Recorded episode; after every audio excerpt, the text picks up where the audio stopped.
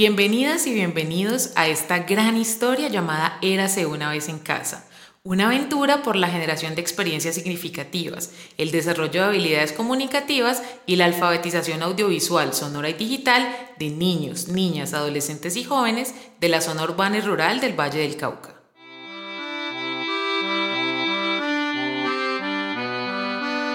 La telita del cielo de Natalia Perea Restrepo a Cruz Ana con toda la ternura de que soy capaz. Les voy a contar esto solamente porque mi nieta necesita saber. Yo también tuve ocho años, fue hace mucho, pero todavía me acuerdo. Vivía en Aures, una vereda que queda lejísimos de Caicedonia. Mi nieta dice que no puede ser, que eso no debe estar tan lejos, pero yo le digo que cuando uno es niña todo queda lejos. Además, ella piensa ir en carro y a mí me tocaba ir en paso lento, un táparo viejo que trotaba de lo más despacio. Siempre me daban ese zamarro y yo sufría mucho porque antes uno andaba sin silla, no como ahora. Dice mi nieta que le cuenta de cuando yo era niña. Quiere saber cosas de mí para saber de qué está hecha. Yo no la había querido contar porque eso fue hace mucho y de nada sirve contarlo ahora. Pero ella está sufriendo y necesita saber. Saber puede ayudar a las personas, porque cuando las personas saben se les quita el miedo. Ella debe tener mucho miedo. Cuando las niñas crecen y se vuelven abuelas como yo, a los nietos les cuesta creer que también fuimos niñas. Yo tenía el cabello largo hasta la cintura. Ahora siempre uso el pelo cortito porque me gusta más y hace mucho calor. En Aures no hacía calor. Yo andaba detrás de Papito por los cafetales. El aire soplaba entre los matorrales. Me gustaba que el vientico me revolcara el cabello. Caicedonia es muy bonito, aunque mi nieta no me crea. Eso es porque ella solo ha ido al parque y no puede saber lo que es coger café, ni limpiar los patios, ni lavar el fogón. ¿Pueden creer que nunca ha usado un fogón? Ay Dios, hoy en día las muchachas no saben nada. Es que ni para desgranar maíz esa muchacha tiene talento.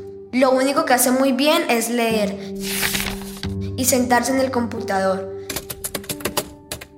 Lee tan bonito mi nietecita, a mí el estudio no me gustó, pero a ella parece que sí. Somos muy diferentes, aunque ella lleve en su sangre mis historias y en su cara mis gestos. Los ojos de ella ven cosas que los míos no.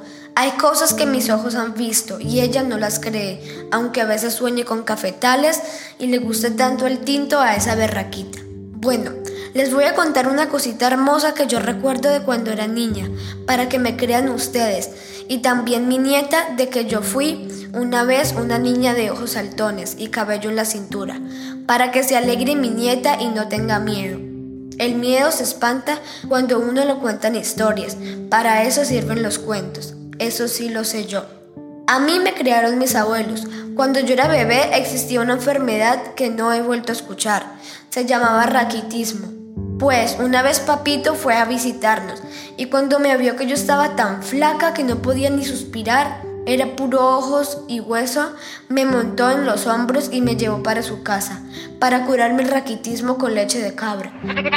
Nunca volví a vivir con mis papás, ni yo me regresé, ni ellos fueron por mí. Vivimos un tiempo en Aures, después en una casita en el pueblo, para que yo pudiera ir a la escuela y aunque no me gustaba porque las monjas me pellizcaban a toda hora y pasaba más castigada que aprendiendo. Lo que les voy a contar pasó en el pueblo, no en Aures. A veces pienso que si no nos hubiéramos ido para el pueblo, lo que pasó no hubiera pasado. Pero si no hubiera pasado, ¿qué les iba a contar? A mis papitos los quise mucho. Creo que solo a mis hijos los quiero más que a ellos. En Aures yo limpiaba los patios, desgranaba los frijoles verdes y el maíz, lavaba el fogón, trillaba el maíz a las 5 de la mañana. Esto mi nieta sí lo sabe y siempre se me queda viendo con cara de pena, pero a mí no me da pena, eso simplemente así era. Corría por los cafetales detrás de Papito, sufría con paso lento que no quería hacer nada. Ese caballo sí era muy perezoso y a mí me gustaba ir rápido, pero en ese táparo no se podía. qué iras las que me daban. Como les estaba contando, a veces me distraigo con tantos recuerdos y se me olvida qué es lo que les iba a contar. Yo le pedía muchas cosas a Diosito, siempre hablaba mucho con Diosito. Mis papitos decían que sí me oía y a mí me parecía verdad, pues a Diosito le pedía yo un diciembre una telita del cielo, con estrellas, nubes, la luna, como quien dice una telita del cielo cuando es de noche, una telita para un vestido. Todos los días yo llegaba de la escuela y me subía a mi cama, con la carita mirando para la pared. Le daba gracias a Diosito por mis papitos y le pedía que no se fuera a olvidar de mi telita del cielo. Le hablaba de lo bien que me portaba, de lo malas que eran las monjas, de la niñita de trenzas que me sacó la lengua, de la letra B que confundía siempre con la D, que todavía no me la aprendía. Que me ayudara con las sumas, porque es que yo sí era muy mala para eso. El caso es que cuando llegó diciembre yo estaba ansiosa, pensando en mi telita. Mientras barría los patios o pilaba el maíz, miraba el cielo antes del amanecer y le preguntaba a Diosito de qué lado iba a sacar mi vestidito si era de por allá de donde empiezan las montañas o si era del otro lado de donde sale el sol. Hasta le llegué a sugerir que podía oler un poquito a café, como olía el cielo por la mañanitica, cuando mamita estaba en la cocina. En la semana de la Navidad a Papito se lo llevaron para el hospital, que porque estaba muy viejito y no podía hacer tanta cosa. Yo no sabía que las personas se morían, tampoco sabía que Papito podía morirse, y puestos a pensar, ni sabía que era morirse. Pero las monjas en la escuela decían que si uno se moría se iba para el cielo, y algunas de las niñas decían que se convertía en estrella. Para mí, irse para el cielo y convertirse en estrella era la misma cosa.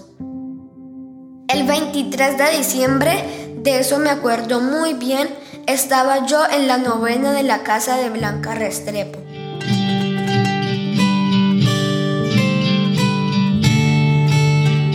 Su mamá era bien bonita y siempre olía a campo.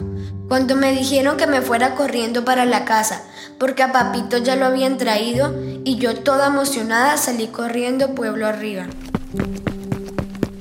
Dejé hasta las maracas y los dulces. Iba pensando en ese menso de paso lento que no corría nada. Pobre caballito, si supiera que yo con todo y lo paticortica iba más rápido que él. Cuando llegué me fui a buscar a Papito, pero no estaba en la cocina, ni en el patio, ni en el cafetal. Estaba en una caja en medio de la sala. Los vecinos me dijeron que ese era Papito. Yo me empiné y miré, pero ese no era Papito. Era un viejito todo raro, pero no era Papito. Mija, ese es el abuelito, me dijo mamita, solo que ahora se va para el cielo. Vaya y se pone el vestidito que le dejé encima de la cama. Vaya que usas una carajita juiciosa. A mamita había que hacerle caso porque era muy brava.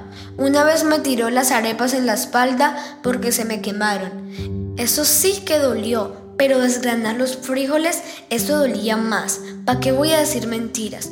Bueno, me volví a distraer. Me fui a mi cama a buscar el dichoso vestido. Casi me pongo a llorar de la alegría cuando lo vi. Era mi vestidito de telita del cielo. No sé si Diosito se lo dijo a mamita, pero ahí estaba y era precioso. Me sentí como una de las reinas del café. Mi vestido tenía dos lunas y muchas estrellas que brillaban de un lado a otro. Me lo puse y empecé a saltar en la cama. Luego las medias para el frío y los zapaticos de la misa los domingos. Me recogí el cabello en una coleta de caballo y cuando me fui corriendo a mostrarle al abuelo mi vestido, caí en cuenta que se había ido al cielo. No me dejaron ir a donde lo llevaban. Los adultos cuando uno es niña, uno no los entiende, pero cuando uno se hace grande se le olvida cómo son los niños. Una cosa muy rara es. Así que me quedé acostada en donde antes estaba la caja, con unas velas que ya se habían consumido unas flores horribles que no olían a café. Yo pensaba en ese entonces que todas las flores olían a café. Ahora que tengo mi jardín, sé que no es así. Algunas no huelen a nada. El caso es que me quedé ahí, quieta, sentía mucho frío y me dolía el estómago del corazón. Ustedes van a pensar que eso no existe, pero van a ver que sí. Piensen en algo que sea muy triste, en alguien que amen mucho y no pueden abrazar, en unas palabras que no dijeron a alguien que ya se fue al cielo. Ahora díganme si lo que les duele no es el estómago del corazón. Ahí es que dan también las dichosas mariposas de los enamorados. En la mañana todo cambió. Papito no estaba. Unos tíos que yo no sabía que existían existieron. Ya no me mandaron más a la escuela y aunque no me gustaba, supe después que lo hicieron por odio y eso me dio mucha tristeza, porque mis compañeritas sí las quería y ya no las pude ver. Me tocó trabajar más y mamita estaba cada vez más brava. Creo que a ella también le dolía el estómago del corazón, pero no sabía a quién decírselo. Yo se lo decía a Diosito. Un día doblando la ropa encontré el vestidito de la telita del cielo. Olía a café y le había salido una estrella en el centro, donde yo creo que está el corazón. Estoy segura que es papito. Lo sé porque brilla mucho y se ve divertida.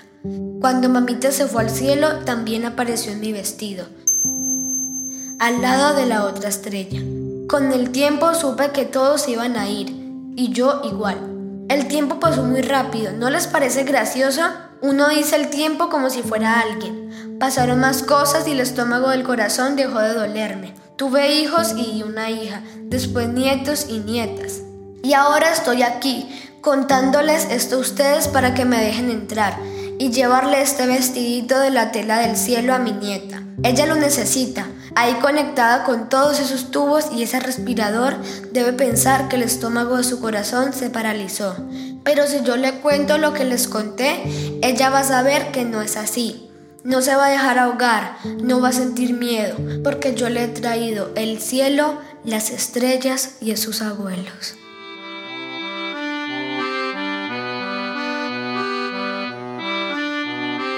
Escuchamos La telita del cielo, escrito por Natalia Pereira Restrepo, narrado por Mateo Vidales. Seleccionados en el marco de las convocatorias realizadas por el proyecto Érase una vez en casa, una de las iniciativas ganadoras de la beca de creación de contenidos para la alfabetización audiovisual, sonora y digital del Programa Nacional de Estímulos del Ministerio de Cultura.